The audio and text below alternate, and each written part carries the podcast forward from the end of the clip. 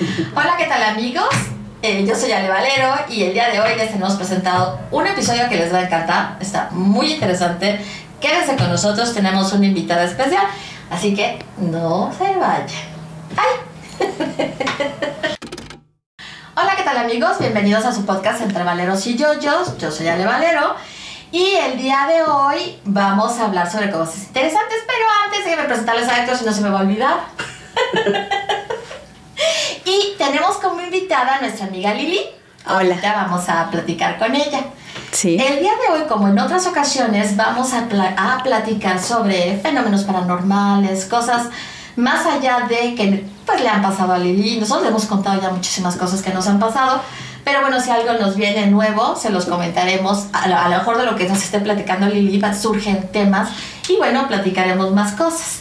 Entonces el día de hoy, afortunadamente, Lili quiso estar aquí con nosotros y compartir parte de su historia, ¿no? Entonces, bueno, primero Lili, cuéntanos quién eres, a qué te dedicas, no sé, así a grosso modo. Todo.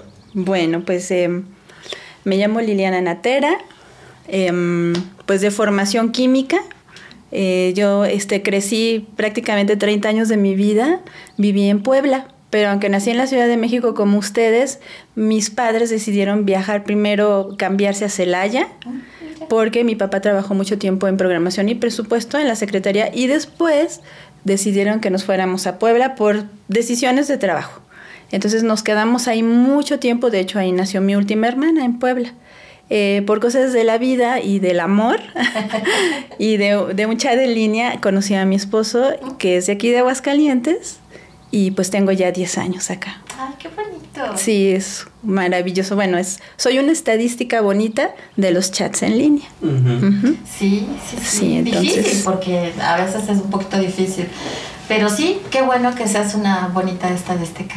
Así es. sentido. Qué padre, ¿no? Sí. Y bueno, pues perdón, me dedico, eh, bueno, mi trabajo, aunque bueno, mucho tiempo fui como vampirita, este, trabajé en un laboratorio de análisis clínicos. Tam- ahora, de, a partir del 99, yo soy representante médico.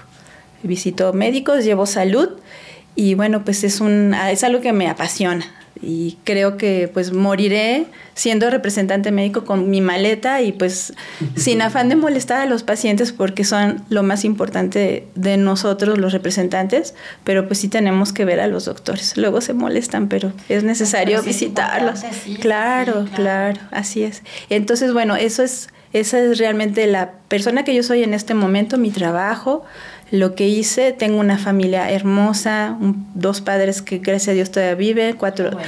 bueno, somos cuatro hermanos, tres hermanas y, y un hermano que pues están un poquito lejos, pero bueno, nos, todo el tiempo nos marcamos, estamos en contacto y pues tenemos una familia conformada en base al amor, en base a muchos principios, pero también con cosas un poco muy, este, podríamos decirlo, fuertes en cuanto a nuestro crecimiento, sobre todo espiritual, pero bueno, eso lo, lo iremos viendo y descubriendo, porque sí es algo fuerte, Ok. lo- todo lo que nos ha pasado.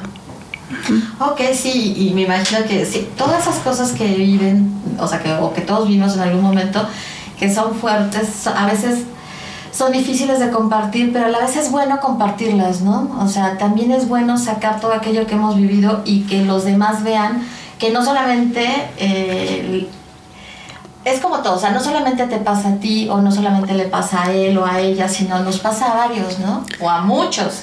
Y Sí, no es que sea consuelo de... ¿Cómo va? Consuelo de mucho.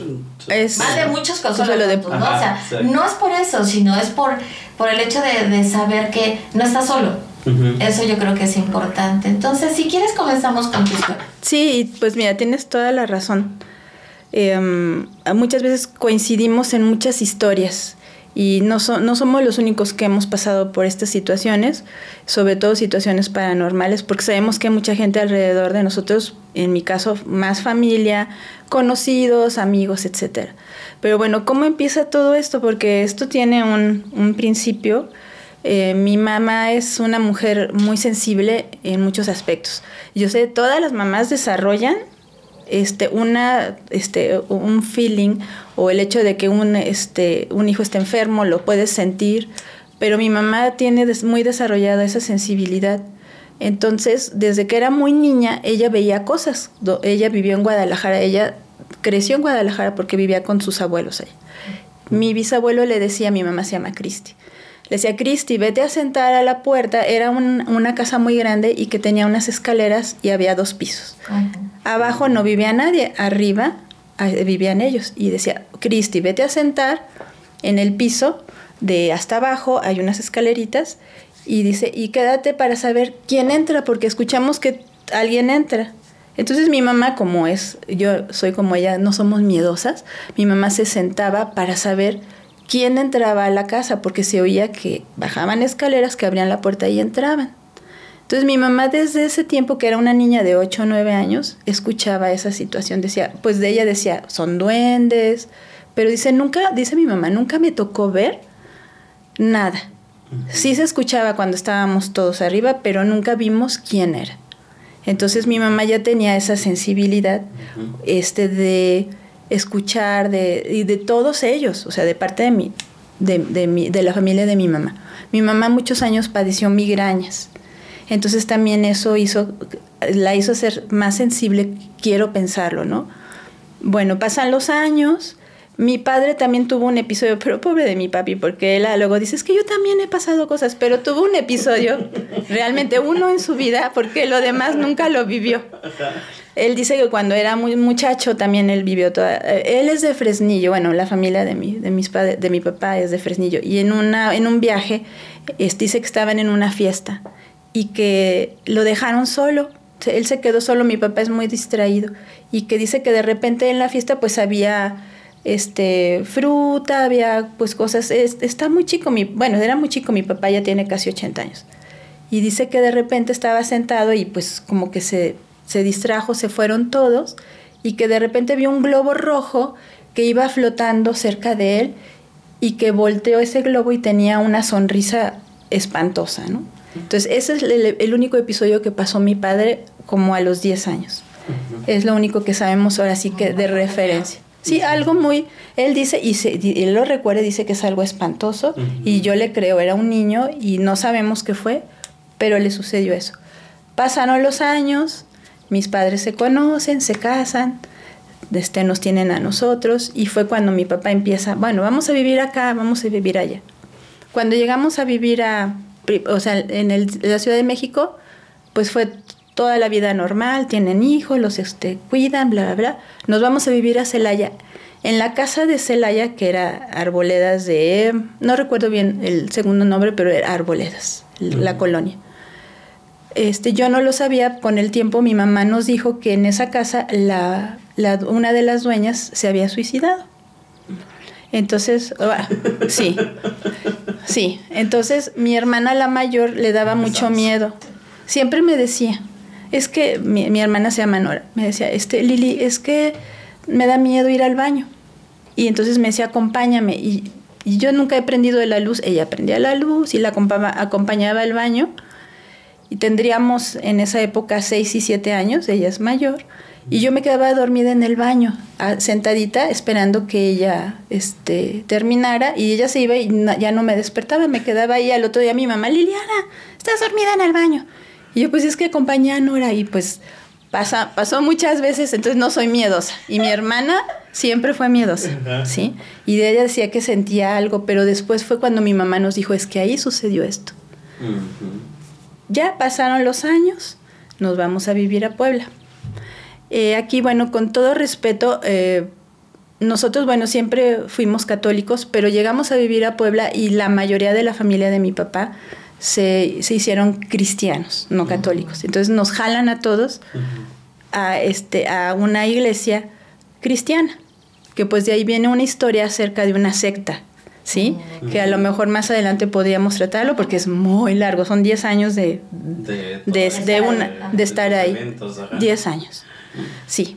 Bueno, llegamos a, primero llegamos a vivir en un departamentito, pero luego le, nos, bueno, mis papás les dan una casa este, para una casa de Fobiste, es nueva, muy bonita, y nos vamos a vivir al sur de la ciudad de Puebla. Llegamos nosotros cuando vino el Papa este, Juan Pablo II, justo, y nosotros lo vimos pasar enfrente de nosotros, ahí donde vivíamos al principio. Bueno, nos vamos a esa casa nueva en Puebla, era una casa nueva, no había ahí enterrado nada, no hubo panteón, nada, ¿eh?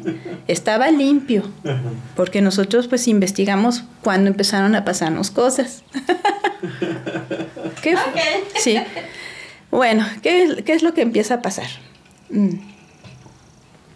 Perdón. Em, primero, bueno, empezamos a, pues a visitar, a ir a esta iglesia donde nos reciben súper lindos, muy bien. De hecho, pues tampoco puedo hablar tan mal porque mis padres pasaban por una situación de matrimonio complicada y a raíz de que ellos y que todos llegamos a ese lugar, pues mis padres renuevan votos, este, y tenemos pues una, un cambio completo de vida, de, de, pues, de mucho amor, de mucho apego hacia esa gente, de recibirnos bien. Ya luego empezaron a pasar cosas extrañas de prohibir, de esto no, esto no, esto, esto tampoco, esto tampoco así, ¿no?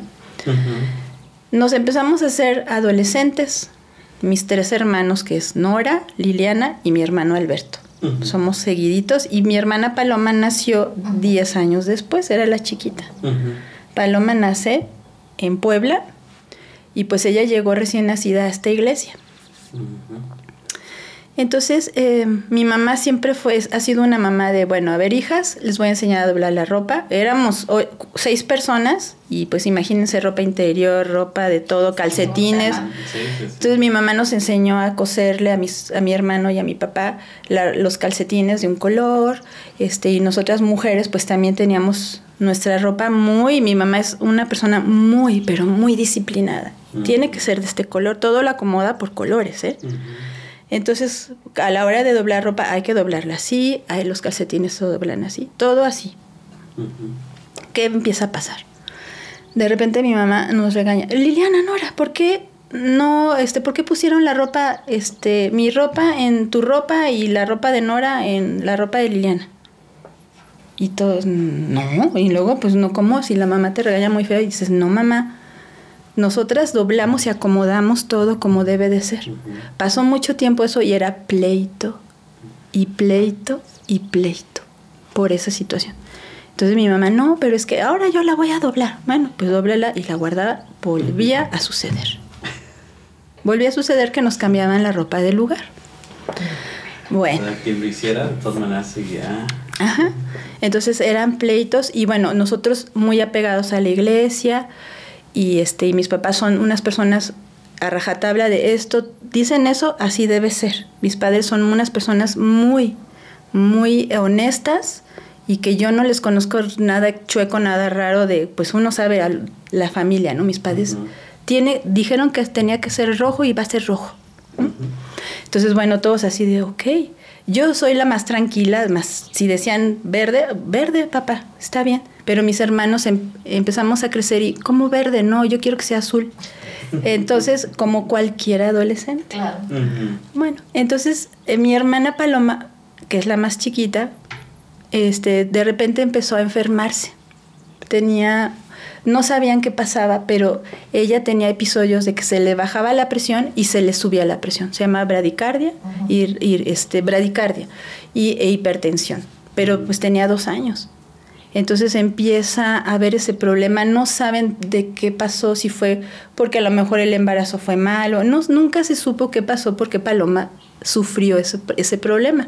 Hace dos años la operaron en Alemania, porque ella vive allá, y le hicieron una operación muy fuerte y se le quitó. Le tuvieron que, que este, meter un, un este, catéter y este, este, cauterizar una parte de su corazón.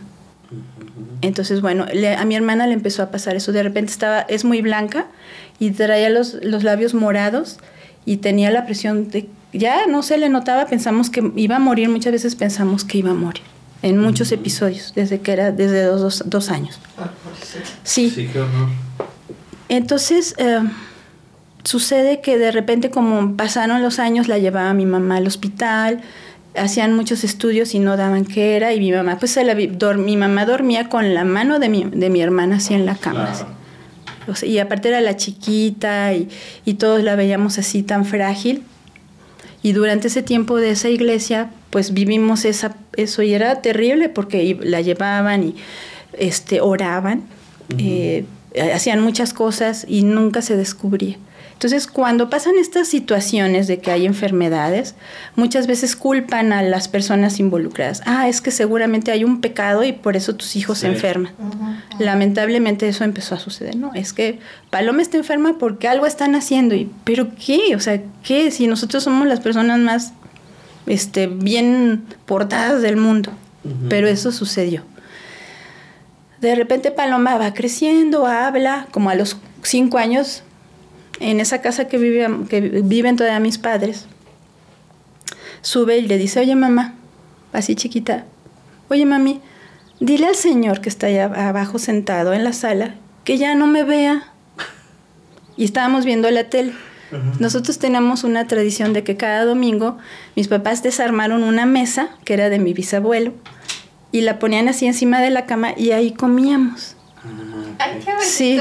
Entonces mi mamá hacía carne asada y salsita y los, y los seis ahí veíamos la tele. Ah. Entonces Paloma subía y siempre pasaba, mamá, el feo, el negro, el negro me volvió a ver, está allá abajo, pero siempre era en la noche, en la tardecita, nunca era de día. Entonces, pues mi hermana, Nora, que es súper miedosa, se ponía, no, es que qué miedo. Y así yo como, ¿cómo no? Yo me enojaba y hasta le yo le llegué a gritar, vete, déjalo en paz, déjala en paz, porque yo- me molestaba que molestara a mi hermana. Claro. Entonces pasó muy seguido eso, pasó muy seguido cada rato y seguía pasando lo de la ropa interior. Entonces era un caos, era un caos la familia. ¿Por qué? Porque no vivíamos a gusto, vivíamos atrapados en la iglesia y con esta situación yo creo que se fue desarrollando más fuerte cada vez, cada vez era más y más cosas que pasaban. ¿Qué empezó a pasar también? Me apagaban la luz, yo de repente y son de esos apagadores antiguos que tienes que apretarle. Y a mí me apagaban la luz y eh, yo me enojaba. En lugar de asustarme me molestaba. Pero yo no decía nada. Y de repente yo sí veía pasar sombra- una sombra negra negra. Y eso no es bueno bueno yo no creo que ni blanco ni negro yo creo que todo es malo Ningún color. Ningún color es bonito. No, no, no, sí estoy de acuerdo. Entonces, pues fueron pasando los años y los años atrapados en esta situación. Y pues no podíamos hacer mucho, ¿no? Mis-. Sabíamos que eso estaba pasando y, y pues mi mamá estaba preocupada y mi hermana seguía enferma. Y pues seguíamos la, viviendo una vida difícil porque pues no podíamos salir, no podíamos tener novios, no podíamos hacer muchas cosas. No podíamos, no teníamos una, una libertad normal. Y eso también por la secta. Sí, sí, casualmente cuando eh, estas personas que eran los que estaban al frente decían, no pueden hacer esto, no te puedes vestir así, o no puedes hacer cosas, ¿no? No hay cosas que no puedes hacer. Y pues mis papás decían, bueno, continuamos. continuamos. Bueno, entonces, como les comentaba, esto sucedía con mi hermana, que veía a esta persona. Bueno, ese ente, porque no, es, no era una persona. Entonces mi mamá, en su afán de que ella no se sintiera mal, decía, es que a lo mejor, ¿cómo es? Y decía, es que tiene los brazos muy largos y llega de un extremo a extremo del, del sillón. Y pues yo decía, ay, no, qué horror, ¿qué es eso, no? Y tiene un sombrero muy largo. Hay un personaje Sí. que yo creo que mucha gente conoce, es un hombre que tiene un sombrero la, alto y, y es negro y no se le ve la cara. Entonces mi mamá le dijo, es que a lo mejor era tu, tu, tu papá, tu papá este Chucho, porque era mi bisabuelo, se llamaba Jesús. Y mi hermana Paloma se quedó con eso. Ah, pues sí ha de ser mi papá Chucho. Y ahí quedó, ¿no? Pero seguía sucediendo y sucediendo. Entonces pasaron los años y pues este, esta situación en la iglesia se tornó más fuerte en cuanto a situaciones de más prohibiciones. Y cada vez que pasaba esto más fuerte, pues vivíamos cosas sobrenaturales más fuertes. Entonces, ah, sí, eh, nos seguían, bueno, a mí me prendían la luz, este, mi mamá empezó a ver más cosas, veía esta cosa pasar eh, de recámara a recámara y pues mi mamá todo el tiempo estuvo sola, mi mamá no trabajaba y pues estaba con nosotros cuidándonos, mi papá de repente tuvo que irse al extranjero a, a- a trabajar y, pues nos quedamos solos, o sea, este, este tiempo fue a partir de que yo tenía como 15, 16 años hasta los 20 Ujú. que duró todo esto de la de esta, de esta situación con la iglesia, ¿no? Entonces, cuando yo tenía, esto, esto fue lo que me pasó a mí, porque lo que le sucedía a Paloma era esto que veía más seguido a esta, esta persona, este, este ente. Cuando yo tenía 15 años, este, nos íbamos nosotros cada, cada año de vacaciones, nos mandaba mi mamá con mis tíos a, Guadalajara de vacaciones. Entonces, em, estando en, en, la casa de este tío, que era muy grande, me quedé sola. Yo, a mí me gusta mucho, disfruto mucho mi soledad, entonces leía y estaba leyendo un libro acostada así hacia adelante, recargada, y estaba leyendo, no recuerdo qué libro, pero algo, Mujercitas o algo así. Todo eso siempre me gustó. Y de repente yo tenía dos primos chicos, muy pequeños, de que sería de 8 años, de 10 años, y estaban mis hermanos, Paloma, Nora, Alberto, y mis otros dos primitos, que eran de la edad de Paloma. Entonces yo estaba leyendo ese libro sola, todos se fueron a jugar, se salieron y de repente yo veo de reojo que viene una, una persona, un muchacho de mezclilla con gorra. Y yo dije, Ay, ¿quién es? No, no lo conozco, pero lo vi de reojo. Y de repente, este, se me, se me sube y me empieza a golpear con una fuerza, pero así, impresionante, me pegaba yo pensé que era mi primo que se llama, se llama Alejandro y dije, Alejandro. Yo, déjame en paz, Alejandro, no me pegues. Pero volteé de repente y ya no estaba. Dije, ay, qué raro. Y esta referencia la deben tomar como en las películas. Quédense con esto. Porque, porque hay otra, otra situación muy parecida.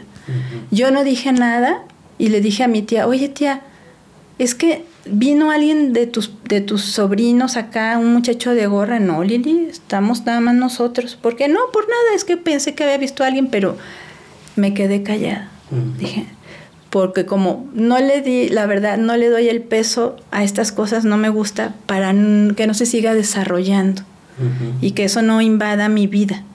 Entonces pasaron los años cuando yo cumplí, eh, cuando salí de la universidad a los 24, una de mis tías, hermana de mi papá, me invitó a pasar un tiempo en la Ciudad de México. Mm. Ellos vivían en la colonia Escandón y me dijeron, Lili, vente un tiempo acá, ya que saliste de la universidad, y pásatela acá y hacemos mil cosas. Y yo, ah, perfecto. Ese tío, que es este, esposo de mi tía, este, de, que es de Culiacán, tiene libros así, pero por todos lados. Y bueno, ya llegué y dije, de aquí soy. Y entonces empecé a escoger libros. Me gusta mucho la, el terror. Lovecraft es de mis favoritos. Y este, pues empecé a buscar. Y volví a hacer lo mismo. En un sillón que tenían ahí, me volví a colocar de la misma manera leyendo. Y volvió a aparecer ese personaje. Un muchacho de gorra, de mezclilla, y me volvió a golpear. Lo mismo. ¿Por qué? No lo sé, hasta la fecha no lo sé pero me golpeaba. Solo me golpeaba y me dolía. ¿Y le alcanzabas a ver la cara, el rostro? No, nunca le vi el rostro. Solo sabía que era un muchacho joven, muy joven, como de... Pues yo ya tenía ahí 24 años, pero era como de 15, 16. Era muy joven. Y en esa casa solo vivían mis tíos, una, una primita de estaba recién nacida y un, un primito de 5 años. Nada más. No había, no había nadie más. Sí, y eso me pasó a mí. Y, ya dos veces. Ajá, con los años, este, mi mamá un día me contó, oye hija, fíjate que ah, es, en ese departamento vivieron otras tías, vivió una prima, porque se, fue, se cambiaron de, de, casa, se fueron a vivir a otro lado y esa lo rentaban o se las prestaban a alguien.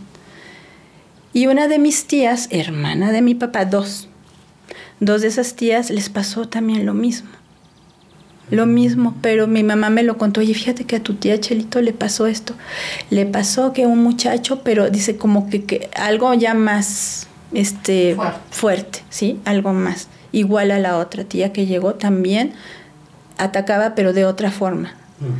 Pero cuando me lo contó mi mamá, que eso tiene apenas cinco años aproximadamente, y le dije, ¿qué crees, mami? A mí me pasó algo, pero parecido, pero él me golpeaba. ¿Y por qué nunca nos dijiste? yo, pues, ¿para qué te contaba si pues no le quise darle importancia? Entonces mi mamá pues dijo, ¿cómo? Pero es que es algo muy fuerte. Y le dije, bueno mamá, esa cosa estaba ahí, pero también estaba en Guadalajara. No sé si yo me la traje de Guadalajara y la dejé ahí, no lo sé. Pero también estaba ahí eso. Y pues yo jamás me volví a aparecer ahí, ¿verdad? Yo sé que existe ese departamento y que es de esos tíos, pero pues yo ya nunca más regresé, no sé. ¿Y a los que vivían en esa casa, a todos les sucedía algo? No, solamente a esas tías.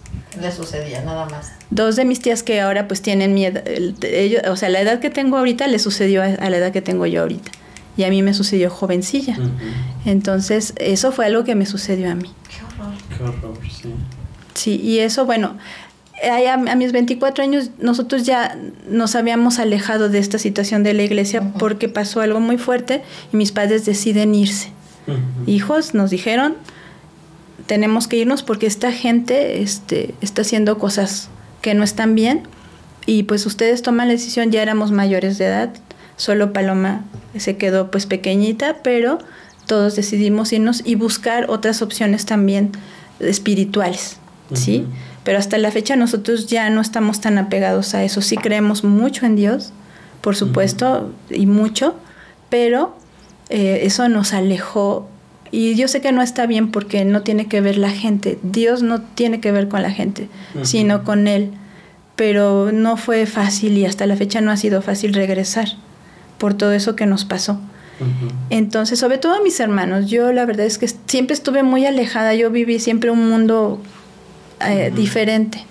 Por eso es que siento que lo puedo contar y aparte, porque no me da miedo, no me da miedo. Cuando yo empecé a vivir sola, eh, también me sucedió algo dormida y me despertó algo que estaba en mi cara. No sé qué era, era una cara como de un león. Y se, yo veía los, pues los chinos de león, o no sé cómo decirlo, el pelo, y me soplaba ese león. Y me quedé viéndolo y tenía yo tanto sueño que dije, ay no, qué flojera. Y me volví a dormir. De verdad, tenía como 33 años. 32, 33 años. Cuando yo ya me voy a, me independizo, me voy a vivir sola. Eso me pasó, viviendo sola. Entonces, sí se lo conté a mi mamá y pues bueno, también era así como que, ay, Dios. este, pues me decía, pero no te da miedo, ¿no? Ahora, eh, mi hermano también le pasó algo. A él le ha pasado también una sola cosa muy fuerte. Cuando vivíamos en Celaya, hicieron muy buenos amigos mis papás, regresamos de vacaciones a verlos y uno de, los hijos que había nacido pequeñito falleció porque se fue la luz en el hospital y el bebé se enfrió y murió, lamentablemente. Muy triste. Entonces nosotros llegamos precisamente para mis padres, para dar consuelo a esa familia que de verdad eran unos muy buenos amigos y, la, y dejaron a mi hermano ahí como de vacaciones. Bueno, Beto, tú te quedas acá y nosotros nos llevamos a las niñas. Bueno, ya éramos nosotras jovencitas y nos fuimos a, con otros tíos. Entonces mi hermano cuenta que un día pues quería ir al baño y que cuando salió a la, porque había, es una, una un departamento pequeño, entonces las recámaras estaban hacia los lados y en medio estaba la sala, entonces tú tenías que salir por ahí para ir al baño. Entonces mi hermano dice que salió y que había una mujer vestida de rojo, dijo, era una mujer porque era con un vestido rojo y que daba vueltas en la sala. Y dice que cuando le quiso ver la cara, pues que no se la vio y mi hermano, pues del miedo, pues se hizo pipí. O sea, sí, sí, sí, sí se espantó demasiado. Sí, y eso era cuando teníamos, mi hermano tendría como 12 años cuando pasó eso. Entonces, eh, por supuesto, imagínense, ¿no? Eso también mi hermano tiene eh, esa sensibilidad de que vemos cosas pero también mi hermano se cerró mucho a ver eso.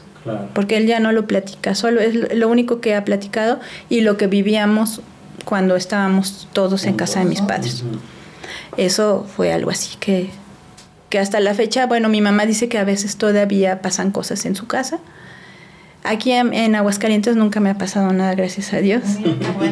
Aunque bueno, cuando llegué a vivir acá y fui a conocer la casa de mi suegra, vi algo en casa de mi suegra, pero Espero que no lo vea ella y no le voy a decir qué es. no es algo malo, bueno, solamente fue una sombra blanca que yo vi pasar de una recámara a otra. Entonces, bueno, yo no quiero interpretar nada porque tampoco sé, no soy este quien para hacerlo y no quiero hacerlo para no darle importancia. Entonces, eso fue lo que sucedió. Ahora, mi hermana Paloma se fue a vivir a Alemania, porque el que eh, mi hermana se casó con un alemán. Viviendo en Puebla, el que no tiene un pariente alemán no es de Puebla. ¿eh?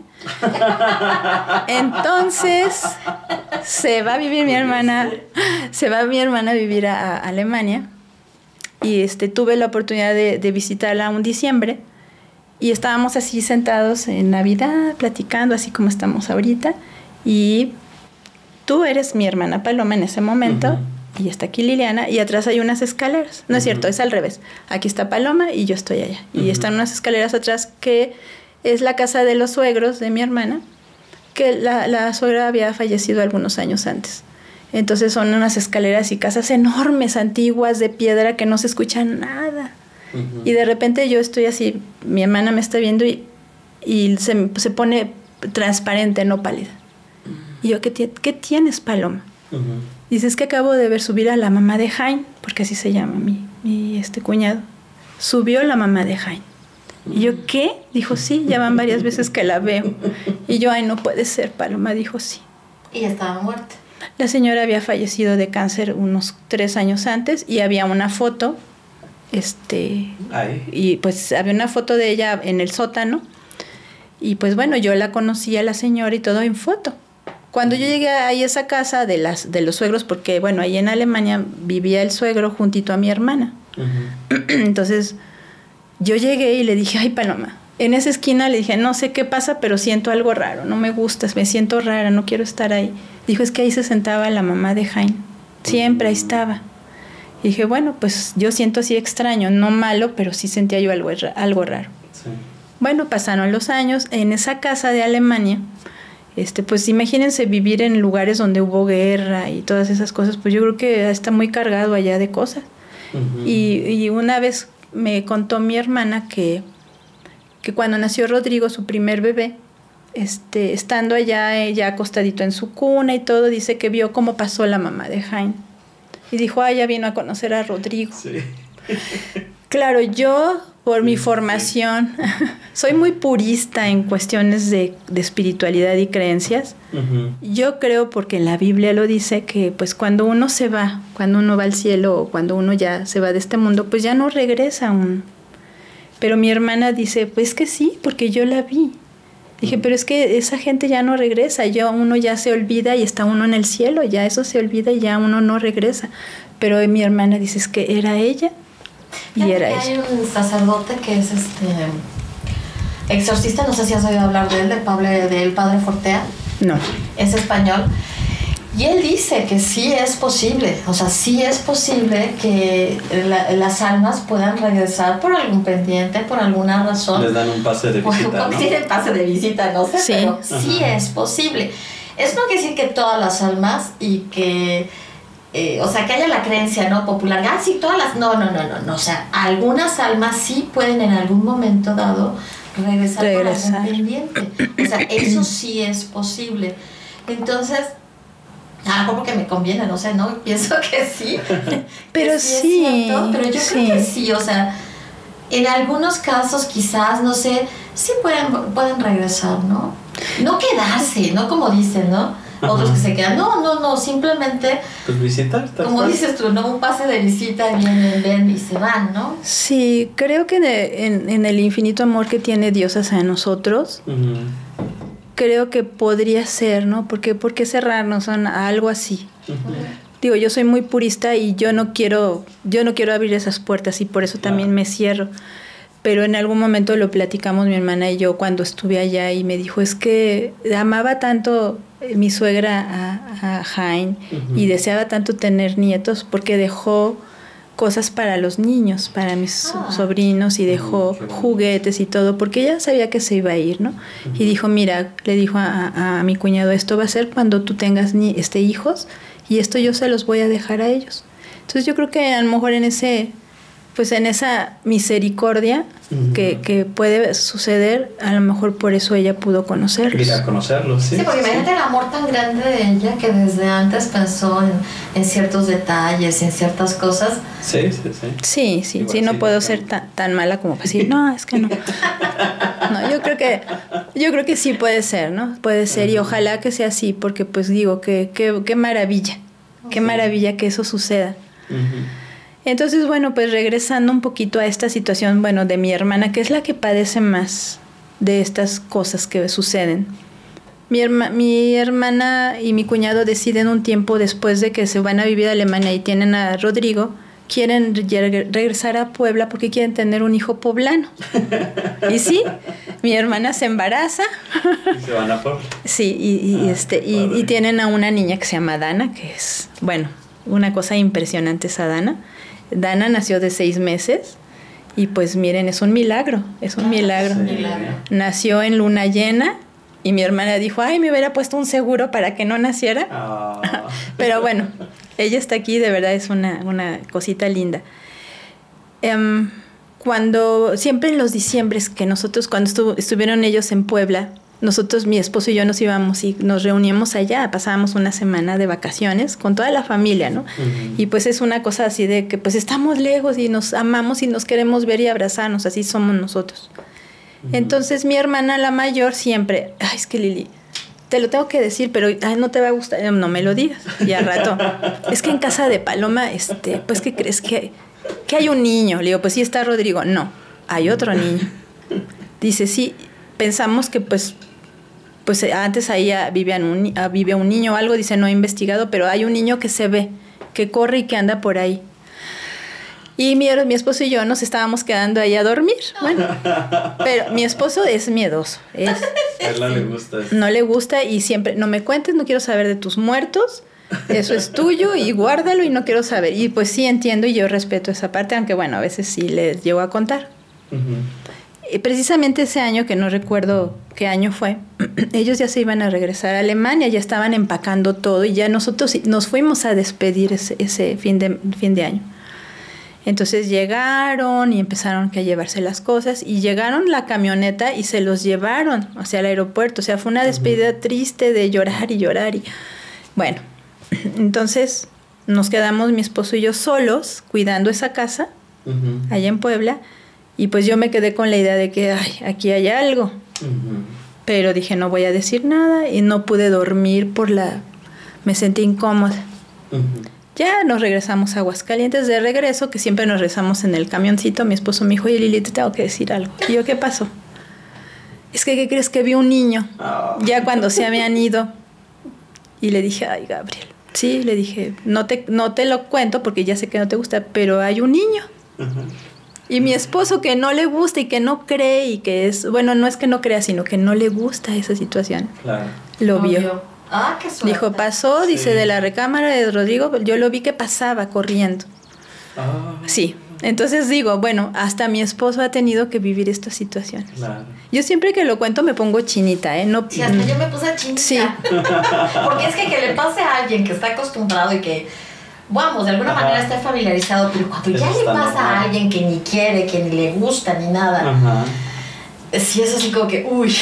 Sí, sí, entonces eso a grandes rasgos es lo que hemos vivido en, este, todos, ¿no? Pero más, mis, más las mujeres, porque las mujeres tenemos otra sensibilidad, desarrollamos más esa sensibilidad, ¿no? Por las hormonas o por lo que ustedes quieran. Pero bueno, mi mamá, eh, cuando mi, mi, mi hermana mayor se fue a vivir a Nueva York, nosotros somos como muy internacionales. Y digo, bueno, yo vivo en Aguascalientes, entonces también estoy un poco lejos. Entonces mi mamá, eh, mi hermana se va a vivir allá, se casa allá. Y, sí. ¿Y qué pasa? Este, mi hermana pues estaba sola y lloraba mucho y dice mi mamá que ella escuchaba a mi hermana como le decía mamá. Dice, yo le escuchaba, yo le escuchaba, cómo me hablaba. Y me decían, háblame mamá, búscame, porque estaba en Continuamos. Bueno, pues eh, les comentaba acerca de todas estas vivencias y recuerdo más que me han pasado, no ha sido solo eso, digo, bueno, ha habido más con mis hermanas, sobre todo con mi hermana más chica y mi madre, pero cuando yo empecé a trabajar como representante médico y empecé a viajar, también me pasaron cosas. Y bueno, yo empecé a solita, aprendí a manejar y me fui de viaje sola. Me decían, pues llévate tu mamá, o Dios, no, yo ya quiero ser libre y quiero trabajar y me empecé, de Puebla me iba a Jalapa, Veracruz, este, Córdoba, Orizaba, Poza Rica, bueno, este, me encanta todo eso y hasta la fecha me fascina. Pero sí viví algunas situaciones como cuáles. De regreso siempre de las cumbres de Maltrata, que es de regreso de Veracruz a Puebla, Em, pues hay mucha neblina, entonces eh, la verdad, bueno, a mí eso me emociona hasta la fecha, ¿verdad? Yo sé que a mucha gente, ¿cómo te ibas a esa hora? Muy temprano, muy tarde y había mucha neblina y no veías nada, pero ahí iba yo así escuchando mi música, fascinada. Regresando alguna vez como a las 6 de la tarde, recuerdo perfectamente que me di un enfrenón porque vi que pasaban unas personas así. Dije, ah, y como literal, las, las cumbres de maltrata son unas vueltas, unas curvas de locos, impresionantemente marcadas. acuerdo, ¿eh? porque alguna vez hicimos un viaje a Veracruz, regresamos para Puebla, o sea, pasamos primero a Puebla, entonces pasamos por ahí y no las recuerdo. No recuerdas nada. No, es que a mí las curvas... Ah, son terribles y bueno, si no te gustan y y aparte, cuando uno maneja, pues es, diferente. es muy diferente vivirlo y más cuando eres muy joven y no te importa la velocidad y esas cosas, porque sí lo vi, lo pasé. Pero esa ocasión recuerdo que ya iba de regreso, era tarde, como a las seis ya era tarde. A las seis regresar ya es tarde. Sí, oye. Entonces ya había neblina, un poquito de neblina, pero recuerdo que vi prácticamente cómo pasaban estas personas enfrente de mí, pero era pues así como medio borrosonas. Dije, pues es por la neblina. Pero cuando volteé dije, ya no están. ¿Qué hice? Bueno, a la hora que estoy dando la curva, o sea, la vuelta, volteo a la izquierda y había un panteón. Ah. Entonces dije, bueno, pues puede ser, ¿no? Alguna situación de, en ese aspecto. Sobre todo en la época de noviembre, que es algo que era época de noviembre. Pues sí, uno llama, o bueno, yo no, yo no acostumbro, pero gente que con todo el respeto, somos una, un país de llamar a los muertos, a nuestros muertos. Entonces, claro, se desatan cosas y mi hermana, la menor, me decía, es que no quiero que llegue esa época porque ella veía también que pasaban. Eh, sobre todo en, la, en nuestra casa, en la casa de mis padres, dice, es que esta época es más, está más loco, porque veo pasar más cosas, se mueven más cosas, nos apagan más la luz. Entonces sí era esta parte como un ataque, como lo comentábamos, era como un ataque a, nuestra paz, a esta nuestra tranquilidad espiritual, porque yo siento que sí crecíamos en ese aspecto porque éramos una, una familia unida en, espiritualmente hablando. Ya lo demás que pasó alrededor de esta gente que estaba enfrente de esta, de esta iglesia, que pues no eran los más aptos, ¿verdad? Pues eso envolvió mucho, muchos años de nuestras vidas y pues no, no fue bueno, pero nosotros intentamos y hasta la fecha pues rescatar todo eso que, que teníamos los valores. Mis padres estudiaban, estudiaban, así como decía un tío, decía que estudiaba, estudiaban en la escuelita de la iglesia, ¿no? Ah, se van a ir a la escuelita de la iglesia y les van a dar su credencial, sí, sí, sí, sí. Pero sí, mis padres se prepararon mucho, estudiaban teología, este, mi, mi mamá se sabe, bueno, muchas cosas, o sea, son personas que se prepararon, porque tú aspirabas en esas situaciones, aspiras también como en cualquier lugar de una iglesia, quiero ser diácono, o quiero estar al frente de esto, o quiero, y mis papás nunca pudieron subir a algunas de estas este, circunstancias o estos, estos lugares, porque, no porque mis hermanos eran rebeldes. ¿Y cómo? Pues si se portan mal, si se quejan, si porque pues no podíamos hacer muchas cosas y no había fiestas y mis hermanos, pero ¿por qué? O sea, yo quiero ir a una fiesta. Y como eran mis hermanos rebeldes, pues mis papás no tenían, no merecían estar en un puesto de esos. Así era. Así era de estricto. Entonces, híjole, fue difícil para todos, ¿no? Sí, y, ¿qué creen? Que esa, ese lugar existe, ¿eh? Y todavía hay mucha gente ahí que, que nos, ellos se quedaron y ahí siguen ahí siguen y gente con la que yo tengo todavía contacto, pero contacto de amistad. Ya esas cosas que ellos tienen, pues, o sea, tampoco nos dijeron quédense como en otros lugares sectas. Estamos hablando de un hueco, de, estamos hablando de estas sectas de locura, donde no podías irte y si te vas hasta te matan, lamentablemente, ¿no? Este, no, no, no es el caso, no es el caso, pero sí hubo mucha gente que nos fue a buscar cuando nosotros, bueno, mis padres y nosotros decidimos salirnos, nos fueron a buscar para regresar. Cuando dicen, no, pero ¿por qué? Pues, ¿cómo que por qué? Esto que hicieron no estuvo bien y pues ya fue el colmo de los colmos. Qué bueno que mis padres abrieron los ojos y nos salimos. Pero durante todo ese tiempo fueron los ataques que recibíamos de estas cosas que pasaban estos entes, pero creo que se quedaron en muchos momentos de nuestras vidas y en muchas casas, porque siguen pasando cosas. A mí no, pero mis a mis hermanas sí y a mi mamá. Seguimos, ellas siguen viendo cosas y, y ellas me los di, ellas me dicen, es que vi esto y yo, mamá, no me lo cuentes, no quiero saber, este, y yo tengo un remedio para eso, yo lo que hago es que cierro completamente. Esto no va a pasar en mi casa, yo voy a estar bien, yo lo declaro y lo decreto. Y corro a quien sea, así. Porque yo creo mucho en Dios, en Jesús. Y yo declaro, te vas porque aquí no eres bien recibido, lo que sea que esté aquí. Yo así soy, muy radical porque no me gusta, no me gusta que esas cosas pasen en mi vida. Y siempre me acuerdo de esta película del niñito que veía muertos por mi hermana. Siempre me acuerdo de ella, yo pobrecita, porque como les comentaba, pienso que ella estuvo tan cerca de la muerte que por eso le pasan más cosas. Está bien, sí. Puede ser, ¿no? Esa parte. también algo que nos pasó, bueno, a mí me pasó y a mi mamá. Esto ya es algo de, de cuestiones de ovnis. Yo lo vi cuando tenía 20 años, que regresaba de la universidad a casa de mis padres, tenía que tomar dos autobuses, o no, en ese tiempo eran microbuses y yo tenía que estar en una esquinita esperando otra ruta para llegar, eran dos. Y pues estaba yo ahí así como que, ay, la la la, los 20 años, y ay, qué flojera, y ya no llegaba la ruta 77, y yo, ay, Dios mío. Y tenía ahí un pretendiente que, porque había una florería en esa esquina, y siempre llegaba con una rosa, y yo, ay, qué lindo, ¿no? y sí, eso pasó muchos años, hasta que terminé la escuela, bueno, la uni, y el señor, el muchacho se había quedado pobre porque todos los días llegaba con su rosa. De verdad, muy lindo. Hacer su luchita. Si en algún momento me veo, si en algún momento de verdad, pues todas esas cosas tan lindas y de cariño que alguien demuestra hacia los demás, pues yo las recibía tan bonito, pero pues nunca fuimos novios. Ay, sí, no. Ay, pobrecito. Sí, pobrecito.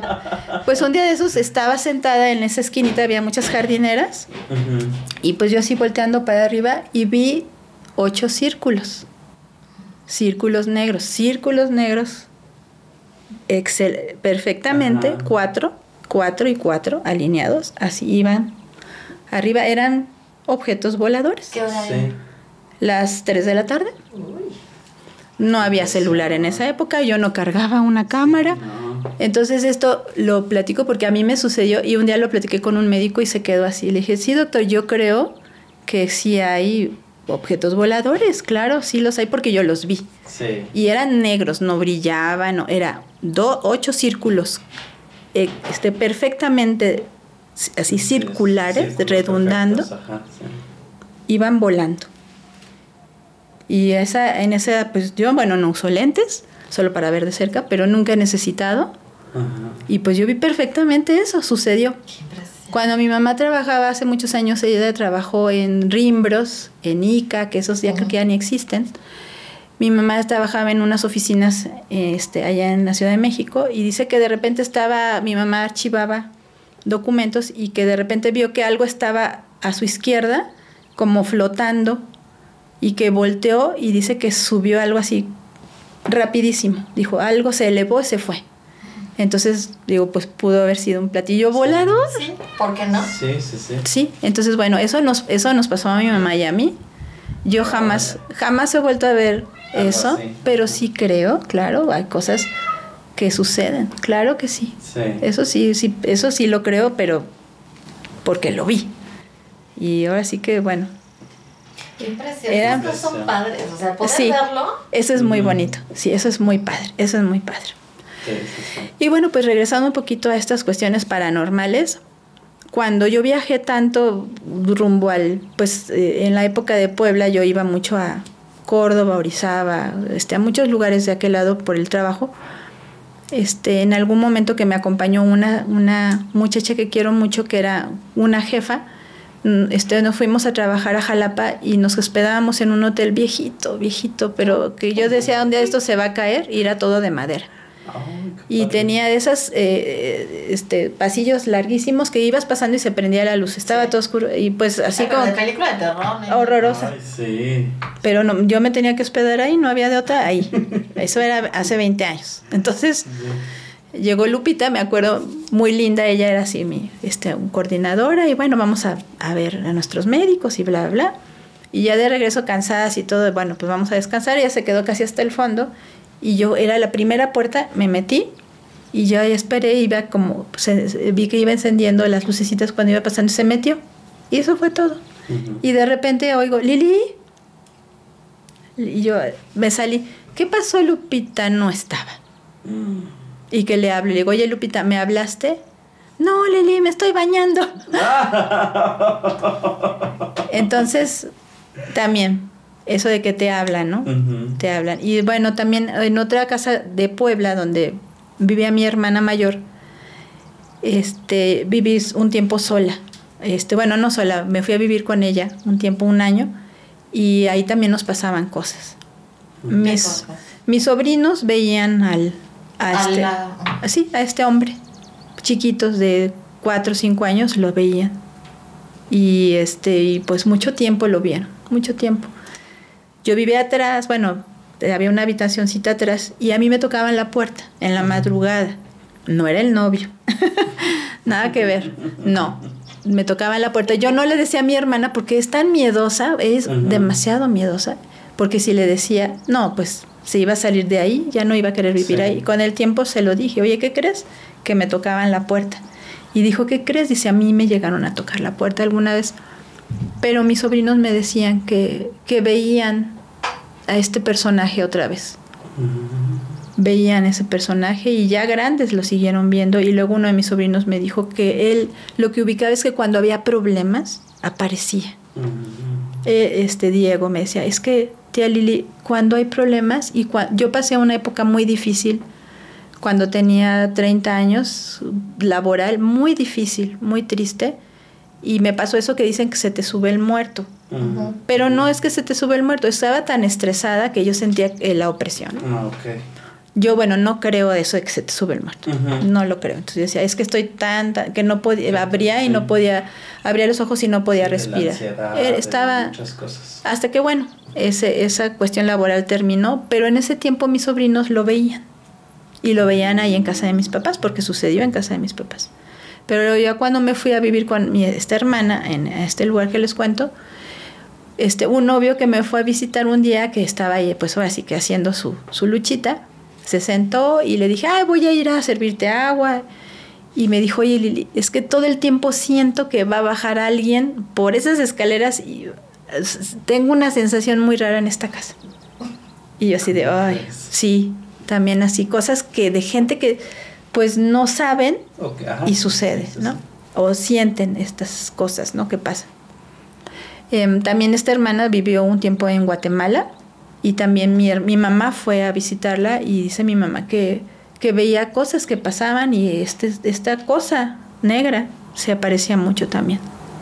Qué curioso que, o sea, tantas personas y todas así, tan cercanas, porque, o sea, yo no dudo que esta figura, hay mucho sobre esta figura, ¿no? Pero obviamente es un ente y una cosa no muy buena, ¿verdad? Sí, No. sí, no, Pero no. ¿por qué seguirlas así, de esa manera? Mm, quién sabe, es muy extraño.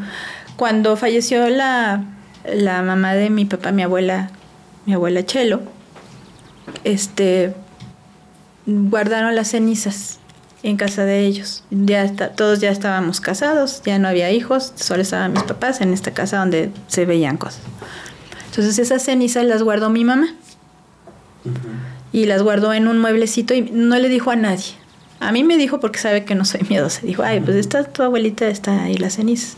Mi hermana mayor dice que cuando ya había pasado, que falleció. De hecho, a esa abuelita yo la tuve que reconocer porque nadie quería reconocer su cuerpo. Mm. Entonces yo no soy miedosa, dije, voy a ver a mi abuela. Ya ella ya se fue, pero yo quiero saber qué es ella. Entonces ya tuve que reconocer para que pudieran enterrarla y todo, ok. Entonces dice mi, mi hermana, me decía mi hermana Nora, oye, le decía a mi mamá, es que cada vez que paso por esta recámara, yo oigo a mi abuelita que grita. Y no sabía que estaban ahí las cenizas de mi abuela. Y ya con el tiempo, pues lo que hicieron fue, mi mamá dijo, "Sa- le dijo a mi papá, ¿sabes qué? ¿Qué hacemos? Vamos a llevar a tu abuela, a tu mamá a algún lado, ¿dónde?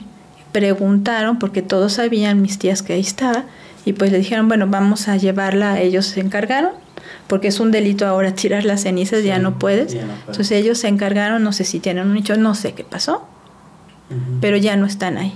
Y después ya le dijo mi mamá a mi hermana, ¿sabes qué? Es que tu abuelita estaba aquí. Dice, por eso yo sentía algo, porque cada vez yo sentía, yo oía que gritaba. O sea, es algo extraño, pero sucede y eso pues no tiene mucho tiempo.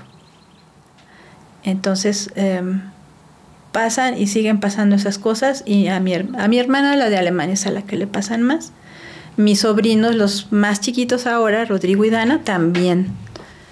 Eh, sobre todo Rodrigo también tiene esas sensaciones, esas, esa sensibilidad de ver cosas, pero como es un niño y ya, bueno, está volviéndose adolescente, pues él ya también dejó esa parte porque mi hermana dijo, tengo que evitar que mis hijos vivan esto que yo viví o que yo vivo.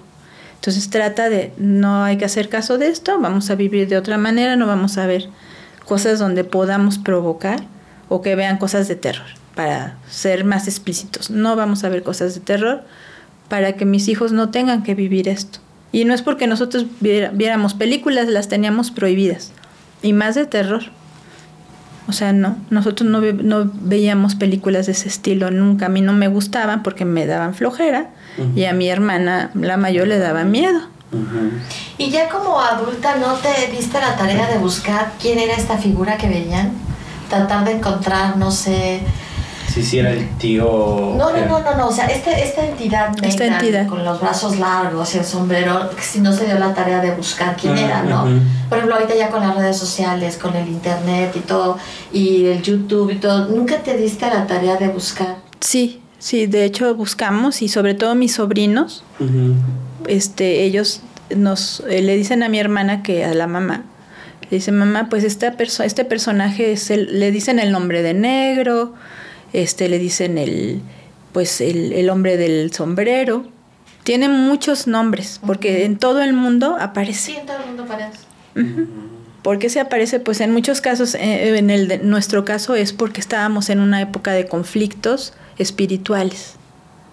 Y no porque no creyéramos y que estuviéramos haciendo algo malo, al contrario, creíamos en algo bueno, pues en Dios, y pues nuestra vida era dedicada precisamente a ir a la iglesia, de hecho íbamos hasta dos veces en un día, o sea, estábamos muy metidos en eso. Entonces creo que sí son como, eran, y puede ser que todavía ataques hacia esa, esa convicción que teníamos tan fuerte, y de que como familia pues sí estábamos muy este, metidos en esa situación. No quiero decir que sea malo, porque pues no, Dios, estar, estar con Dios no es malo, pero sí la gente que estaba eh, como dirigente sí no era la mejor. Pero creo que era por eso, esos ataques. Sobre todo a mi hermana Paloma, que estaba tan chiquita, y ella que estuvo pues tantos años enferma, añísimos, y tenía migraña, igual que mi mamá. Las dos padecieron migrañas incapacitantes. Y bueno, ¿ustedes creen que toda la enfermedad de tu hermana tenga relación con todo lo que pasaba? Creo que sí, creo que sí. Porque estaba en un momento muy vulnerable siempre ella cuando de repente veíamos que, o sea, ya prácticamente ya se murió o qué pasa, ¿no? Porque está, pues, está pálida y toda morada de los de la boca y pues mi mamá sí y pues a llamar a la ambulancia, a correr al hospital. Entonces creo que ahí sí había algo que se manifestaba de esa, de esa manera por pues, ser tan vulnerable.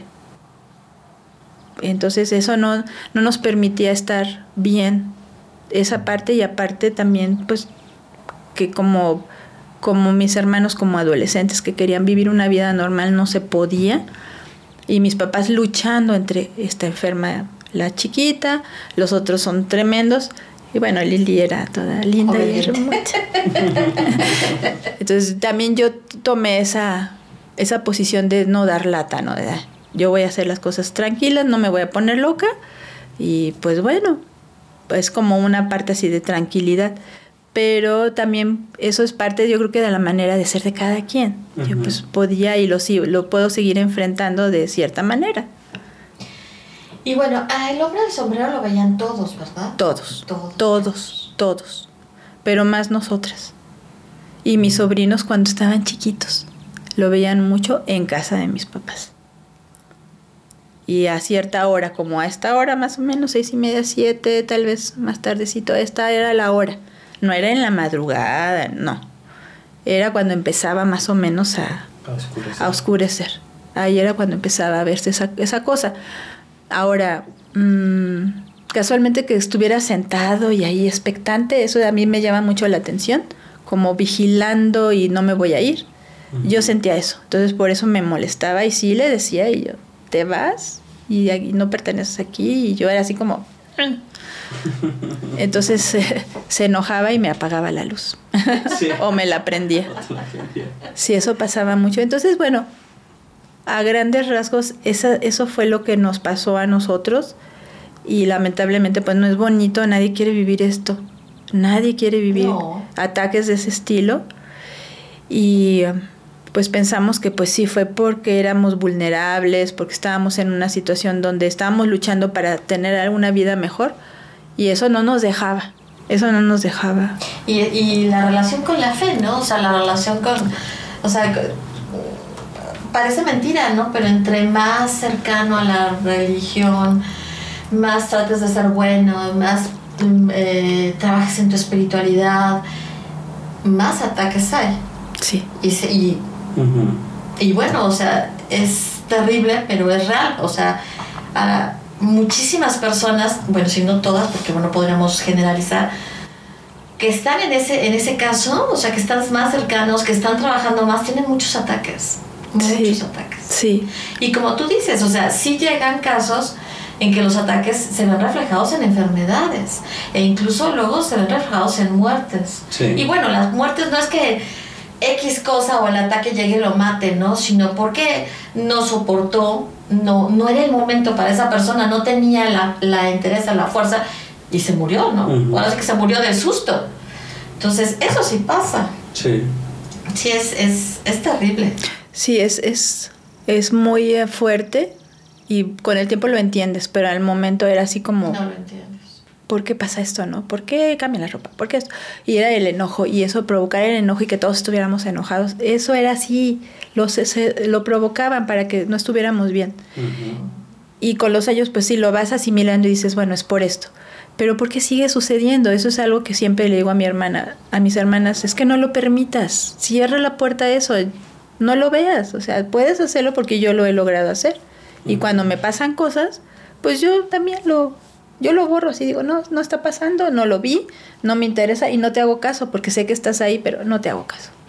Sé que sí, sí, eso es algo que puede suceder y que mucha gente le gusta y es a lo mejor el morbo, pero no es bonito. No, yo creo que por morbo está de la. O sea, sí, es. del nabo completamente. O sea, sí, por morbo no.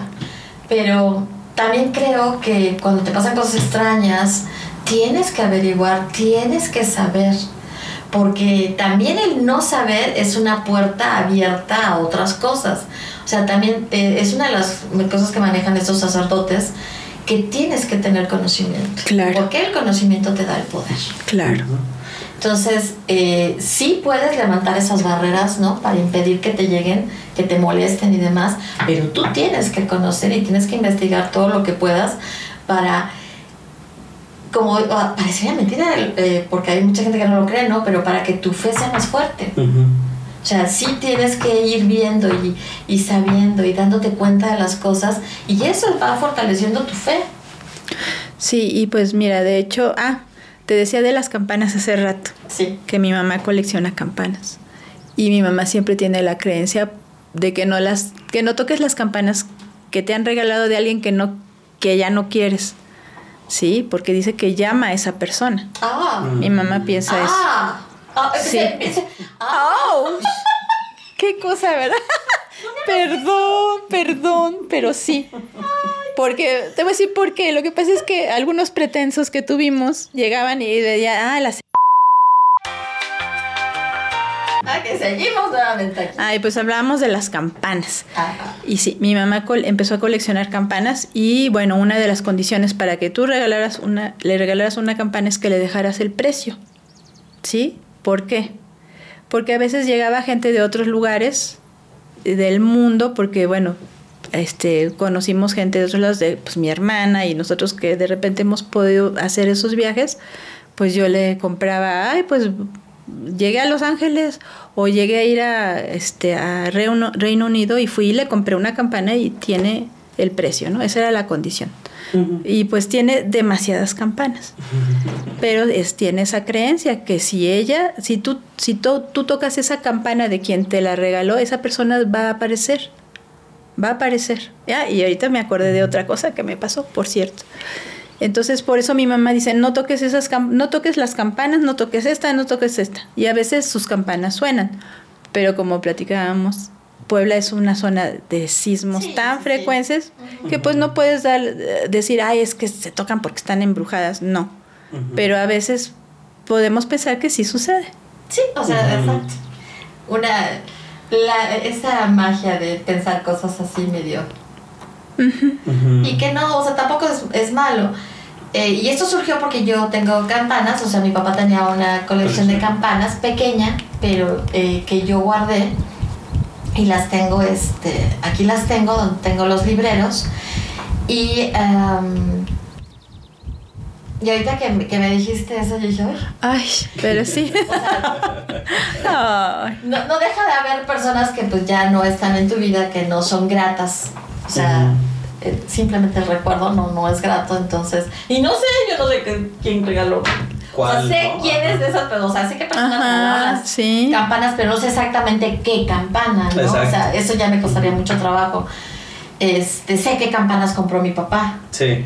pero sé qué campanas yo regalé, pero Nada más. las que no fuimos nosotros y que fueron de, no sé. Entonces dices, no, no, no.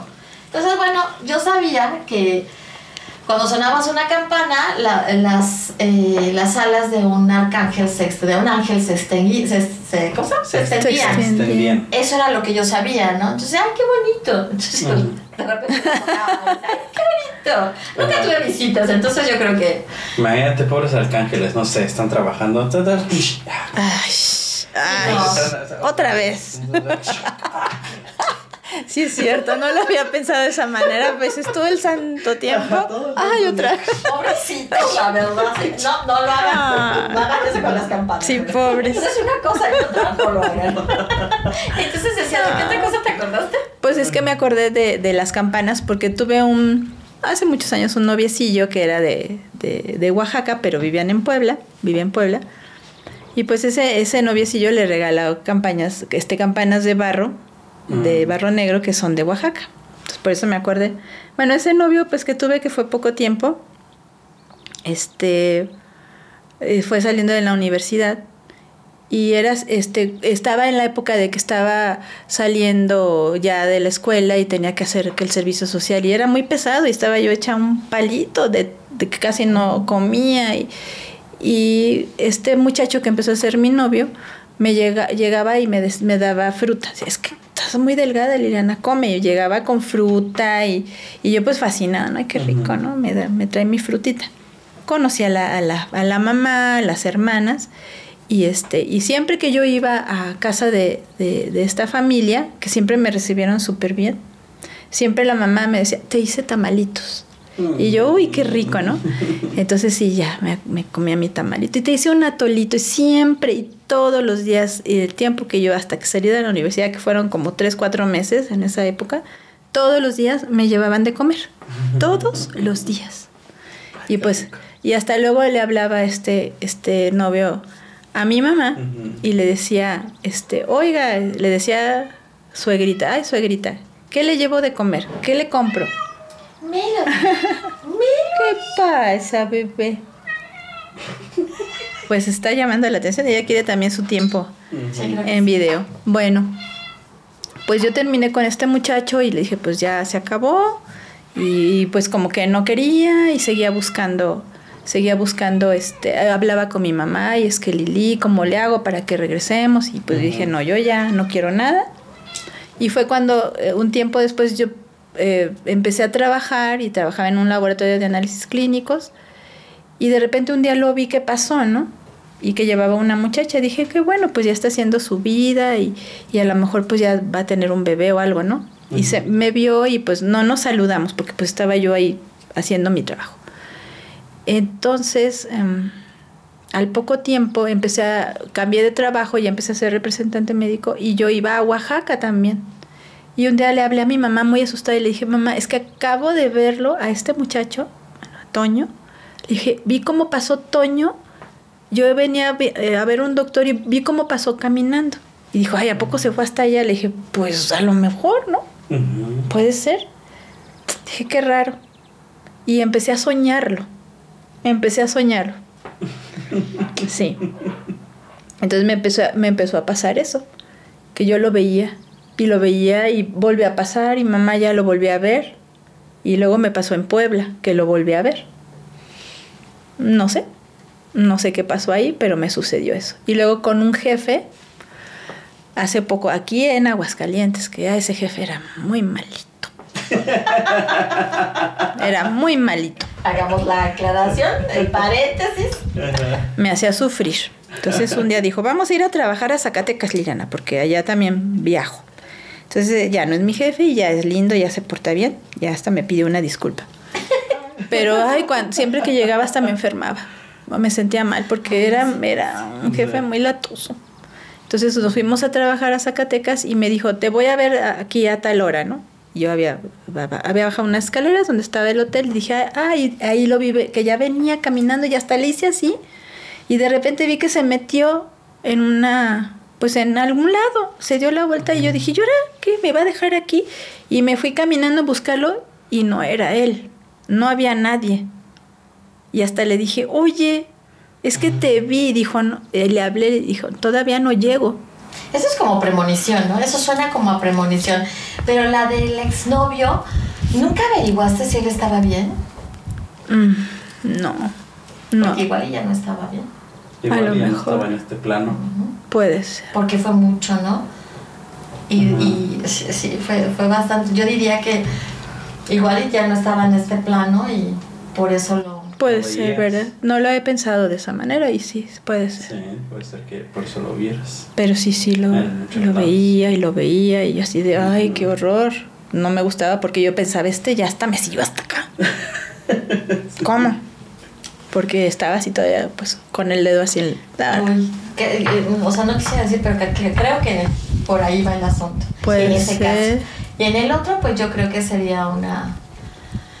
O sea, un tipo de premonición, ¿no? O sea, estás a- eh, de alguna manera viendo el futuro, o sea, estás viendo porque él iba a regresar, él iba a pasar, o sea, él iba a llegar. Entonces, de alguna manera, ¿no? O sea, es una especie de premonición. Claro que a- tampoco a nadie le gusta tenerla. Bueno, hay quienes les adora, pero no. No, no está padre vivir ese tipo de cosas. A mí me, a mí me sucede, eso, eso fíjate que ¿Te pasa? me sucede mucho. La otra vez lo vi llegar, Ajá. este, abre- o sea, que se abriera el, el- El el portón. portón. que metiera el carro, que se cerrara el portón y que abriera la puerta. Entonces me quedé esperando que me dijera, porque siempre Ya me dicen, llegué. ya llegué. Ajá. Y no me dijo. No te dijo. Y yo estaba trabajando, tenía terapia. Entonces seguí trabajando. Y como a la hora, vuelvo a escuchar lo mismo. Y entonces ya. Así era él. Ujú. Y eso siempre me pasó desde que era niña. Qué Y chistoso. yo siempre lo vi como eso, como premonición. Como premonición. o sea, como que es exacto. O sea, va, va a pasar eso, pero yo lo siento, lo veo, o lo que sea, o lo vivo si quieres, media hora, una hora, hora y media. Sí. Ujú. Hace cuando tendría yo como 15, 16 años que estábamos en este lugar, esta iglesia, este, yo cuidaba niños, les cuidaba a los niños a muchos hermanos, ¿verdad? Ujú. Ah, es que vamos a salir y yo cuidaba a los chamacos y pues me pagaban. Entonces, en una de esas casas que yo llegaba a cuidar tres niñitos, niños varones, pues llegaba yo a las 5 de la tarde, me acuerdo que estaban los Transformers en esa época, y pero primero era Candy. Y entonces yo decía, primero vamos a ver Candy y luego vemos a los Transformers. Así, a los tres y los tres. Y entonces, pues era de ir, no sé, un fin de, no el fin de semana, los viernes casi siempre. Y una vez pasó eso, que yo llegué, ah, porque yo me acostaba, me, me dormía en la habitación de los niños porque eran, pues eran tres y estaba enorme y pues tenía la cunita y las dos camitas y luego estaba mi Sí, cama. los podías ver. Entonces sí, les hacía de cenar, o sea, era yo la, la nani muy tierna. Y de repente yo dije, ay, pues ya llegaron, se vio, escuché cómo abrieron la puerta, subieron las escaleras y siempre abrían la puerta y veían que estuviéramos bien todos. Y una vez me acuerdo que los escuché, que dijeron, ay, se ve el, el pie de Liliana, porque ellos, igual que creo que muchas mujeres, sacamos el pie para que se te quite el, el calor. Entonces yo tenía ahí mi piecillo de, de, de, De tamal, Sí. ahí, ¿no? Sí tengo pies de tamal de tamal, ahí, ¿no? Pero nunca llegaron a verme, nunca llegaron, a, ¿no? Y yo decía, ¿qué pasó? O sea, y era una casa enorme, con una escalera de esas así antiguas, como de redonda, Ajá, sí. y jamás, jamás se aparecieron. Y, pero no soy miedosa, Eso otra vez bueno. lo digo. Bueno, y sí. dije, bueno, me asomé, dije, pues no llegaron. Ajá. Me volví a dormir y pues ya supongo, ya después llegaron y pues ya estaba yo dormida. Sí, Eso pasó. sí, también te pasó. Sí. ¿Qué cosa? Pero sí, este. Pues sí, son premoniciones o pues lo que haya pasado ahí. No quiero saber qué era. Yo digo que son premoniciones. Sí, yo creo que no, no, no hay que buscarle más. Exacto, complicado, ¿para qué ¿no? nos complicamos? Son premoniciones. Son premoniciones, para que se. Sí, para, sí, para que nos... Digo, habrá casos en los que sean otra cosa, pero... Pero, Pero pensemos que a nosotros nos tocan más las premoniciones que las otras cosas. Entonces, bueno, mira, ya ahorita ya es tarde, pero me gustaría que tuviéramos otra, otro, nos viéramos otro día. Primero porque obviamente hay muchas cosas que contar, pero también me gustaría que nos contaras esos 10 años que estuvieron en, en ese lindo lugar. Uy. Y todo lo Sí. que eso cambió y, y, y cómo influyó también para todo lo que les pasó, ¿no? Claro. Entonces, sí sería interesante y, y todo lo que nos faltó por, por hablar. Por Entonces, platicar. si Sí, de acuerdo, claro. vernos otro día y este... Sí, yo pues con lo que quiero cerrar es que, bueno, cuando pasan estas cosas, y pues yo hasta la fecha me, me, se- me he sentido un poco culpable porque no he cer- tal vez no he cerrado esa, ese aspecto, pero muchas veces soñé con Dios y le, yo le decía a Dios, me voy a ir al infierno porque yo ya no voy a esa iglesia, o sea, tanto era el, eh, el poder. Y un día que soñé con Dios me dijo, no Lili, tú tranquila, te vas a ir al cielo. Así, ¿eh? Eso soñé. Entonces yo me quedo con eso porque yo sé que pues tanto era la insistencia que Dios dijo, ay ya favor". Madura. Sí, ya. Es por ahí. Entonces, bueno, es que sí llega a afectar y sí, Sí, claro que te afecta. y, y son muchas cosas que, que vivimos, que esto es la punta, la punta del iceberg. Sí, sí, sí. Que, que no solamente nos pasaron a nosotros, también les pasaron a muchas personas. Y, Sí, exactamente, Y sigue ahí, eso sigue ahí. Y que también es interesante exactamente platicarlo porque son de las cosas que uno tiene que evitar en la vida porque causan mucho daño. O sea, no hacen bien a las personas. O sea, hay lugares en los que no debes de estar. Sí, no. Y a veces uno confunde. No, no hay que confundir y lo que no te da paz, tranquilidad, que no te da espiritualidad, no te das aumentar tu espiritualidad, no te hace sentir en comunión realmente con Dios. Ah, ese lugar no es bueno. Sí, no. Esos No. lugares no son buenos. Pero bueno, Así es. Este, bueno, pues entonces todos hasta, aquí llegamos. Ya Ajá. estoy como porky. Eso es todo, todo, todo, todo, amigos.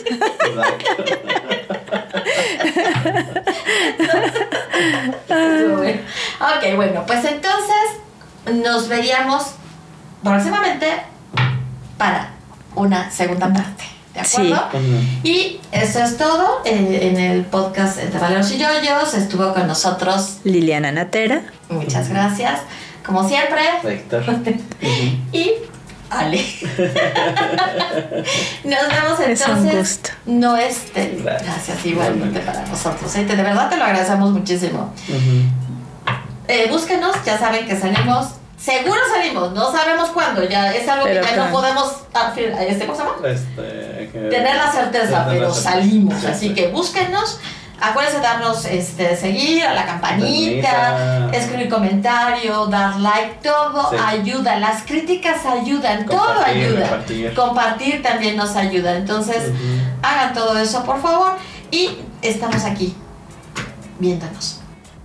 Adiós. es. Bye. Bye.